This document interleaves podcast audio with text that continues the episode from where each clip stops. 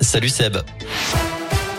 Salut Cyril, salut à tous à la une de l'actu. Prouvez que vous êtes avec nous. Les mots forts du président ukrainien tout à l'heure au Parlement européen. Volodymyr Zelensky a imploré l'Union européenne de ne pas laisser tomber l'Ukraine alors que les combats s'intensifient dans le pays. Au moins 10 personnes ont trouvé la mort ce matin dans le centre-ville de Kharkiv, deuxième ville ukrainienne.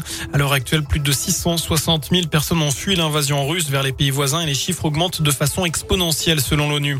Ce matin, le ministre de l'économie français, Bruno Le Maire, a déclaré vouloir provoquer l'effondrement de l'économie L'ancien président Dmitri Medvedev lui a répondu sur Twitter précisant, je cite, que dans l'histoire, les guerres économiques se sont bien souvent transformées en véritables guerres. Et puis chez nous, dans ce contexte géopolitique tendu, la préfecture euh, rappelle qu'il y aura demain un test des sirènes d'alerte dans le département de la Loire. Il s'agira bien d'un essai comme tous les premiers mercredis du mois. Dans le reste de l'actu, la crise du Covid a-t-elle entraîné une baisse des dons de lait maternel? C'est en tout cas ce qui pourrait expliquer la baisse des stocks dans la région. Le seul lactarium d'Auvergne-Rhône-Alpes qui collecte tous les mois du lait maternel à destination des bébés nés prématurément a lancé un appel aux dons il y a quelques semaines. Les stocks étaient descendus à 30 litres pour toute la région, largement insuffisant pour les besoins estimés plutôt autour de 250 litres. Le lait maternel est collecté auprès de jeunes mamans volontaires qui en ont en excédent et il est d'autant plus précieux qu'il est en priorité distribué à des nouveaux-nés fragiles, comme le rappelle Rachel Buffin, médecin et responsable du lactarium de la région Auvergne-Rhône-Alpes situé à Lyon.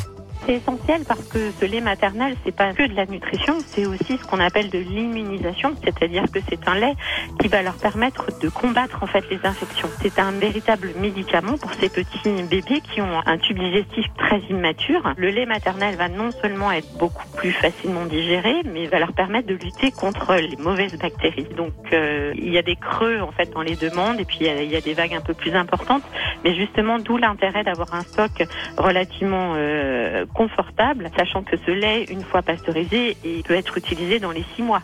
Voilà, le don de lait maternel se fait dans des conditions d'hygiène assez strictes et ce sont les équipes du lactarium qui se chargent de venir récupérer le lait au domicile des donneuses. En cas de surplus des stocks, d'autres bébés un peu moins fragiles peuvent aussi en bénéficier.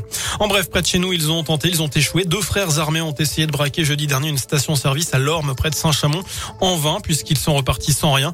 Et d'après le progrès, ils ont été interpellés quelques minutes plus tard, alors qu'ils s'étaient réfugiés dans leur appartement. Sur place, les policiers ont aussi retrouvé plusieurs armes, dont des répliques de Kalachnikov.